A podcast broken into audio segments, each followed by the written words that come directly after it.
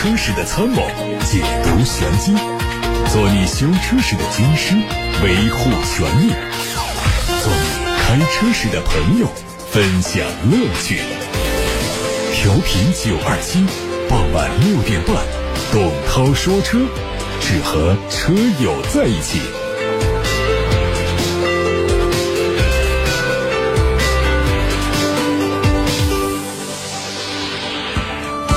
大家晚上好，我是董涛。先关注今天的汽车资讯。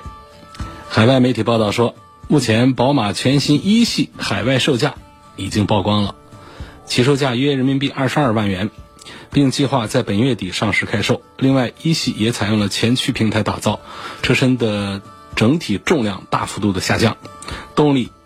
继续用 1.5T 的三缸机以及 2.0T 的两款不同功率的涡轮增压发动机，变速箱部分是六速手动、七速的双离合以及八速手自一体。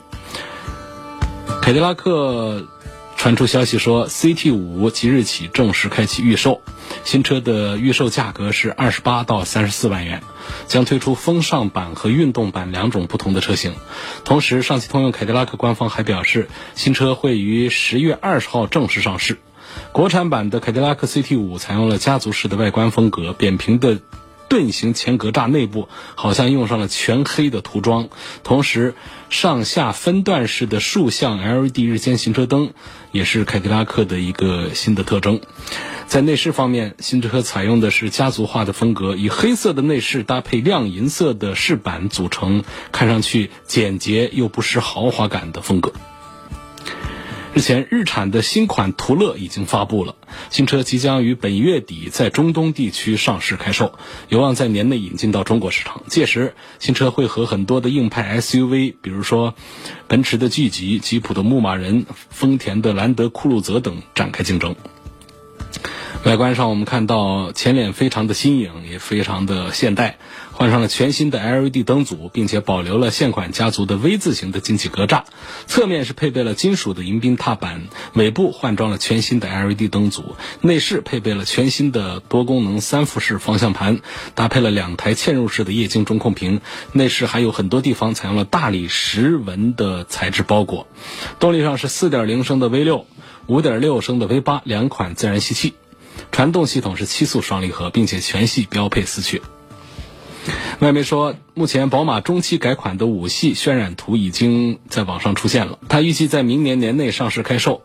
动力沿用现款的 2.0T 高低功率和 3.0T 的三款涡轮增压发动机，传动系统是八速的手自一体。这次即将换代的全新五系呢，会用一台 3.0T 的混动引擎，预计最大功率是达到了291千瓦，纯电模式下最大续航达到50公里。它的动力采用也将领先于奥迪 A6L 和奔驰 E 级等车型。海外汽车媒体报道说，捷豹旗下的中型纯电动 SUV iPace 将推出更高阶的 SVR 版本，零百加速时间将在两秒钟左右完成，即将在海外部分地区上市销售。外观方面。iPace SVR 版本视觉效果上更加的凶悍，前脸的保险杠下方是黑色的前铲，车侧后视镜和门板的地方都融进了黑色元素点缀，并且配上了多辐式的运动轮毂。动力方面，官方还没有发布。参考普通版本呢，它采用双电机的布局，最大综合功率是两百九十四千瓦，最大扭矩六百九十六牛米，并且配备了容量为九十千瓦时的电池组。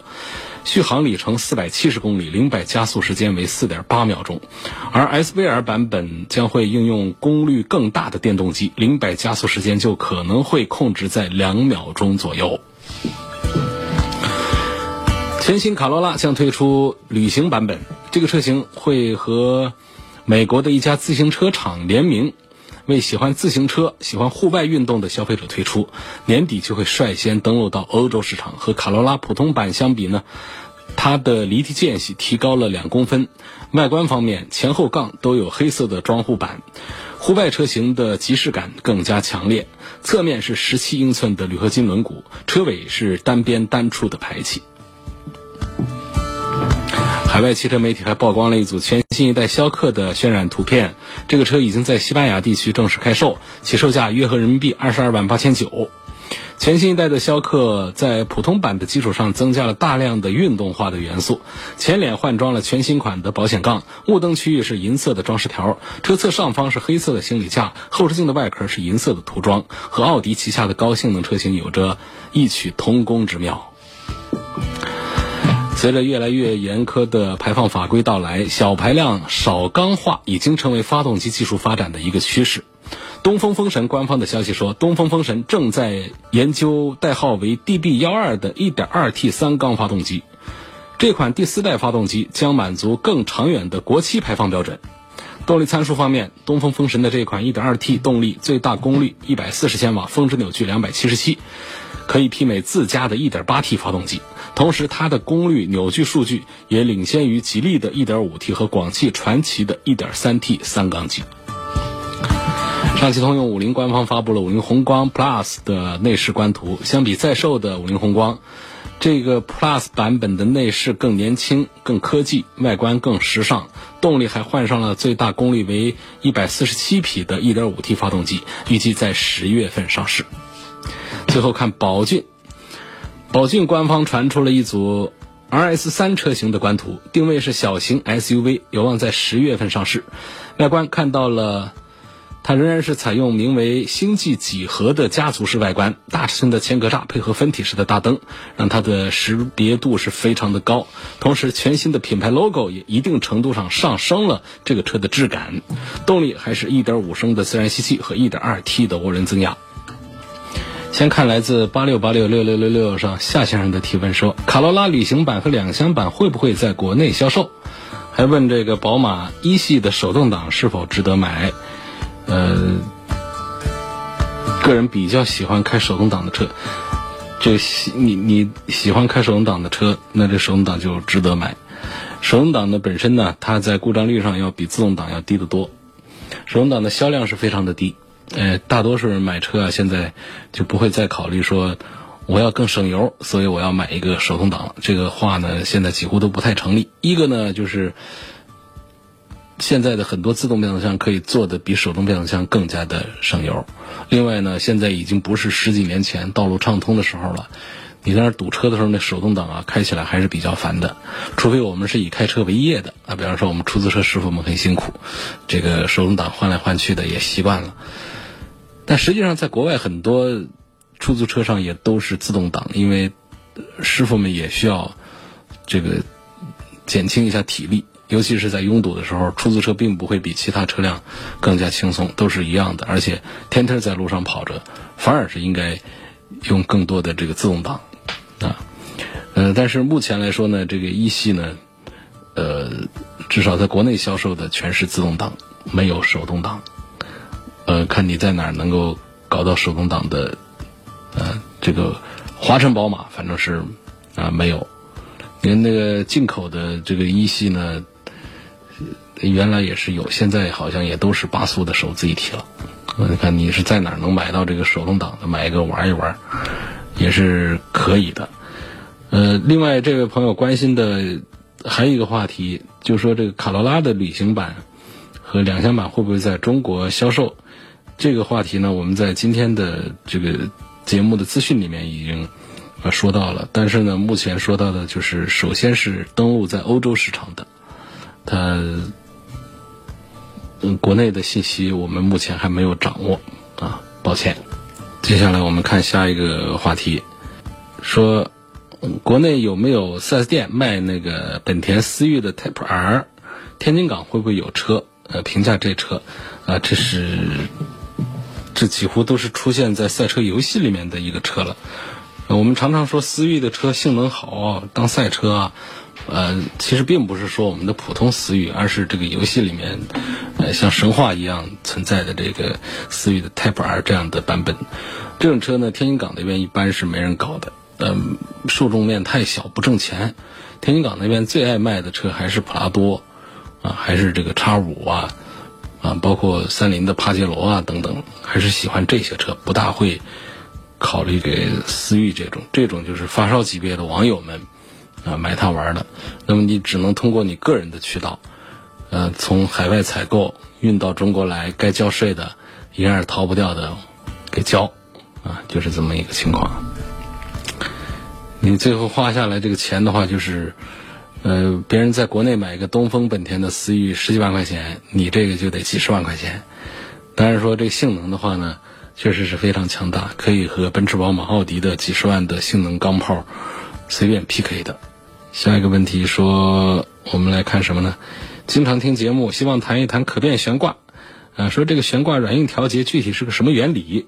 它主要是提升舒适性呢，还是提高提升这个操控性呢？这是一个话题。呃，啊，他后面也还是围绕这个话题问的，说亚洲龙。呃，这个高配的君越、高配的标致五零八都有悬挂软硬调节的功能。那么它跟这个不同品牌间的悬挂软硬调节功能差异大不大呀？等等，就是问这些。首先啊，这个悬挂的软硬调节和悬挂的高低调节，可变悬挂这个它是有区别的。你会看到我们二十几万的车上就有悬挂软硬调节，但是说二十几万车上谁家会有这个？空气悬挂就悬挂的高低调节呢，那得是大几十万的那些车型，呃，大几十万的 SUV 上和上百万的轿子车上才会安上这个呃空气悬挂。空气悬挂呢，它是通过几个气罐啊，能够让悬挂的这个长短出现变化，让车的底盘出现几公分的这个高低。这个应对的情形呢，就是我们要通过一些积水呀。一些障碍呀，这样的情况的时候呢，我们把它悬挂升高，或者我们在跑高速的时候，我们需要它的重心更低，把它降低。其实啊，也没几个人来用这个功能。我觉得这也是属于典型的鸡肋功能，就是空气悬挂的悬挂的高低调节。但是这个悬挂的软硬调节啊，可不是说，呃，第一它没那么贵，它成本比较低；第二个呢，它的实用价值要比可调高低的空气悬挂要。呃，要要高一些，啊，这个怎么来解释一下呢？就是通常我们的车呢，呃，很多车上会设舒适模式啊，还有动态模式，甚至有多个模式。那么在这样的模式下，如果悬挂不是带这个可调功能的话呢，它顶多是改变了发动机的喷油逻辑和变速箱的换挡逻辑。让你开车的时候觉得更带劲儿啊，就是动态，更省油，呃，这个提速的时候冲击更小，这叫舒适模式。那如果说它是带可变悬挂，就是可变软硬调节的悬挂的话呢，你打到不同的舒适模式和动态运动模式下，悬挂的硬度也会跟着你的设定来一起整体变化。比方说，我们打到动态模式下，这个悬挂就会变硬。我们打到舒适模式下，悬挂就会变软，变软了以后有什么好处呢？就是你过那个呃减震带呀、沟坎的时候呢，车内的晃动啊就会小一点，它地面吸收更多的震动，人坐在车里会舒服一点。但是呢，如果说高速行驶、弯道行驶，那么它侧倾啊、车身的晃动就太大了，那么。这时候就需要打到运动模式，就需要把这个悬挂变硬，变硬了之后呢，悬挂的变形就会比较小，车子的姿态就会比较稳健。但带来的缺点就是，当我们过减速带、过沟坎的时候，车身呢就梆梆硬的。这就是不同的应用场景的不同的需求。好，那么就原理上讲，它是怎么做到的呢？不就一根这悬悬挂悬挂？你大家弯下腰去看一下轮拱里头悬挂。这个有有好多的零部件组成的，呃，什么这个多连杆呐、双叉臂啊、双连杆呐等等啊，这这这都我们这些都都忽略掉不讲。我们讲一根弹簧，大家常常见到。那么弹簧里头呢，会有一根液压的杆儿，那里头是有这个油液的。这个油液呢，它是起到一个缓冲的作用的，啊，这就是我们减震。过滤地面的这种震动的一个主要的这个原理在这儿。那么它怎么让这个悬挂变得软一点、变得硬一点呢？实际上呢，它是呃采用的是一种电磁阻尼的一种原理，就是通过给电磁就给磁铁通电来改变这个减震油的粘度。这个粘度大的这个油啊。它的减震效果它就会差一点，或者说就会让减震变得硬一些，对不对？如果说粘度它不是那么高的话，它的减震呢就会压缩的这个幅度就会大一些，减震就会显得软一些。那么这瞬间的软硬变化就是通过给电磁铁通电来完成的，就改变了减震器的阻尼。这时候我们就在车上能感受到减震器的软硬度发生了变化。为什么他们常常讲说每秒钟多少次的这种改变和弹跳？实际上它是电嘛。你只要涉及到电，它的速度就特别快，它不是机械的，机械的它的反应它就要要慢一些，它是电动的，倒不是说有电动机在电动，只是通过给电磁铁通电来改变减震油的粘度，进而改变减震器的阻尼，来影响减震器的软硬度，这原理就说清楚了，就这么一个情况。所以这样的减震器的成本稍微高一点点，比普通的也不会太贵，因此我们就会看到二十几万的车上也在配这个可变，就是软硬调节的悬挂了。说我今天到 4S 店来检查刹车生锈的问题了，结果发现方向助力泵漏油，助力泵漏油啊！我在过保之前就有，当时要过保了，我开过来搞过检查。那结果呢？发现是漏油，4S 店就说可能是机油啊，当时就用化油器清洗了，说让观察，就这样到今天就发生了同样的问题。今天过来跟这边说了，这边答应帮我更换一个新的方向助力泵，但是 4S 店又说了，说假如今天换了，明天就漏油，那是不能三包了。想问一下，这个是否合理？呃，确实是不能三包了。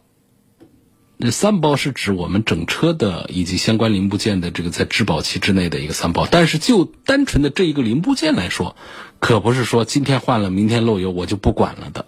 这是哪家 4S 店多么不负责任、多么业余的话啊！零部件换上去之后，不管是什么，是买的也好，还是索赔的也好，它都有一个自己的一个质保期，不能三包。三包是指包退、包换、包修，那起码得一包啊。的一个包修啊，就是我们任何一个零部件换上去，它不可能是一天质保都没有。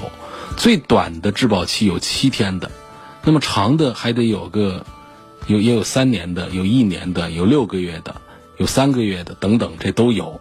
它是根据不同的部件来定的。因为整车质保呢，国家有规定三年六万公里。那么零部件的质保呢，通常还是由厂家做出的承诺，或者说这个。维修单位跟我们消费者之间的一个协议，但是现实操作当中呢，没有这样的协议，往往呢是这个店方说了算，这实际上是一个不对等的一个状态，但这是一个普遍现象。那么，当出现纠纷的时候，这种普遍现象我们就要纠正一下，就调整一下了。就是说，你按照厂家给你的一个承诺来跟我们消费者做维修服务，对零部件做。呃，质量保证这可以，但是你说明天就不算质保了，那我们就要理论一下。你可以让他拿出一个质保的一个说明出来，就是你虽然说中间没有一个协议，但是应该尽到一个告知的义务，就是换这个部件的时候，你就要告诉消费者说，这个部件它是七天的质保，还是三个月的，还是一年的，这个事儿是说得清楚的，他是有单子。是能够查得到的，所以绝对不是说今天换了，明天就不管了的。这里面涉及到一个重要的一个这个歧义的一个点，现在争议点也比较大。三包期没有结束的时候，比方说明天三包期到期，整车的三年六万公里明天到，好，我今天换了一个索赔的零部件，后天这个部件坏了。该怎么算？那么这个呢，在我们的现行汽车三包法规里面是没有条款来说的，几乎都没有什么解释。呃，那么在早期呢，汽车三包法规刚刚颁布的时候呢，我们是参与了，我参与了质检局的一些培训，当中呢问到了这个问题。那么三包法的起草人呢，呃，这个起草小组的这个专家呢，呃，给我们做的解释是说，三包期。管的是三年六万公里这之内这车的质量，在这之内的维修问题，啊质量问题，它都可以帮你免费的索赔，帮你解决。那么出了三包期之后，这个就不算了。那么这个解释呢，实际上是起草人的一个个人的理解和解释。至今呢，我们并没有看到一个官方的关于这个点的一个说法，所以这地方呢仍然是存在争议。更多的人是不赞成的，更多的人是认为这个零部件有它自己的一个质保期，哪怕整车是明天过保，我这个零部件，这个厂家的规范或者说行业的行规里头是三个月质保的，那么从今天更换也应该往后顺延三个月。它才会过这个零部件的质保期，我本人个人也赞成这个观点，但是目前仍然是在争议阶段，还没有出现说，至少是没有听说过一场官司把这个事儿给扯清楚，哪怕有一个司法的一个先例做一个参考，我们后面也好办。现在没这样的办法，那么通常呢，这店方呢会按照这么一个。理解来就是我只管整车的三包，明天到期，OK。从后天开始，所有项目都得自费。事实上呢，我们在节目当中多次宣传，也多次讲一个点，就是在质保期之内没有解决的问题，拖到质保期之外，厂方、经销商都不能免除三包责任的，就是三包责任的延续部分，你是得负责的。你不能这个就防范了一个厂方的道德风险，就是我在整车的。有效质保期范围之内，故意的把你这车拖拖拉拉的修，呃，该换部件的不换，总是以各种办法。因为这个店方还是内行啊，消费者还是多数还是外行啊。那我跟你七支吾八支吾的，就可以把你从质保期之内拖到质保期之外，于是你就得花钱在我这儿修车了。那为了防范这个风险呢？我觉得是应该对零部件以及在质保期之内没修好的问题继续解决问题的，但是这个时间不能拖得太长，所以我觉得这还是我们目前现行的汽车三包法规里面有漏洞的部位，还是有缺憾，没把这个事儿把它捋清楚，没说清楚。但是你说我这把它说清楚了，你说我这说的算不算数？这董涛个人说话也是不算数，说了没人听。呃，你你这个三包法规，法无禁止皆可为啊。三包法规里面没有禁止这个事儿，他就按照这个三包法的这个时间节点来，三年六万公里到了就到了，结束了就结束了。你说你你打官司告我，支持你的条款是什么？这事问到这儿的时候你就接不上话了，就这么一个情况。按道理讲呢，这个零部件它是要要有一个自己的一个单独的独立的质保。比方说这位网友他提到的这个。这个方向助力泵，这么一个机械的玩意儿，它可不能像普通的易损件一样的说，就三个月或者说就一个月就完了。这东西我觉得它起码，当然我这说了也不算数啊，就是它起码还得有一个我觉得半年一年的这样的质保期是应该有的。说到底呢，这些质保件、这些零部部件在更换的时候呢，应该给我们消费者这儿做一个承诺。就是我们消费者要知道，不同的零部件，店方的质保时间是多长。那刚才正好也有朋友在问，那车上易损件到底是指哪些？我跟大家简单说一下易损件啊，你包括刹车片、离合器片、刹车盘、轮胎、玻璃、灯泡、雨刮片、保险丝、蓄电池、内饰件、活活化塞。啊，机油滤清、汽油滤清等等，就这些都属于耗材，都属于是易损件。而这个易损件它的这个质保时间都会很短，那具体是多短的，每个厂家的情况它都还不一样的。你要是像这个雨刮雨刮片，很多厂家规范的就是说三个月或者是五千公里，它就不可能说是雨刮片也随着整车三年六万公里，这三年六万公里每次雨刮片坏了就可以到四 S 店免费领一副，哪有那样的福利啊？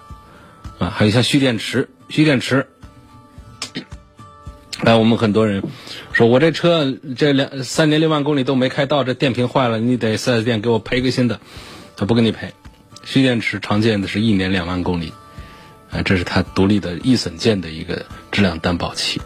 那灯泡就更不说了，整车灯泡常见就是三个月。啊，所以所以这是我们今天呃聊的比较多的一个话题点。下一个话题呢，我想谈一谈这位网友提的，就是对爱信八 AT 和 ZF 的八 AT 的呃对比。嗯，爱信的八 AT 比较多的是大众家族用，啊，用八 AT 比较多，啊，这个卡宴一直都用，呃，途锐呀，包括原来是奥迪呀，这个都挺喜欢用这个爱信的八 AT。这个这个奥迪 Q 五原来的老 Q 五上，就是用这这这是很好的一个箱子，然后就 ZF 的八 AT 也挺好，这 ZF 八 AT 用比较多的是宝马家里，啊都喜欢用，这这这两具八 AT 都是非常好的，呃，就说这可以了吗？嗯，这这就是这两个变速箱呢，它还是有一些有点区别来说吧。这个传动效率，呃，这各方面呢，应该好像是说是 ZF 的要表现更好一点，啊，这个平顺性啊这方面呢是爱信的要好一点，好像是这么这么一个一一个区别吧。九 AT 就别提了，啊，九 AT 这个这个 ZF 的这个九 AT 就是毛病最多的一个。现在呢，还有爱信，还有十 AT，说是据说还不错。这个我们接触也少，说它换挡速度快，跟双离合差不多，但是它它又没有双离合的那种低速顿挫呀、容易过热啊那些毛病。传动效率也是目前第一，还可以承受很大的扭矩。呃，像这个比较早那个雷克萨斯 LC，呃，就装这个变速箱，在全球当时是。这个一致的一个好评的，还有一个话题说，呃，我车的左前门扬声器不响，换了新扬声器也不响，是哪里出了问题啊？嗯，这不是喇叭的问题了，这就是你的线路的问题，或者说你的从这个机头要开始排查起了。我给你推荐一个地方，你可以去这个。来福音改，在百度上可以搜到。来来去去的来，幸福的福，啊，找来福音改，这改音响很有名，对音响的这个维修这方面也都很在行。那最近这个 CT 五啊，公布了配置和价格，您认为这款车怎么样？有没有试驾过？这车我还没有试驾过，抱歉，这没法说啊。于先生说。呃，我的车是一八款的斯巴鲁傲虎，我是在一八年十月份的国博车展上订的车，当时 4S 店说等一个月就可以拿到一九款国六傲虎，我就等了一个月，啊，十一月二十二号去付尾款，二十八号才提的车，我没见过一九款呢，当时提车的时候，销售员。又明确告诉我说，这就是一九款的国六的傲虎，还是武汉市的第一台。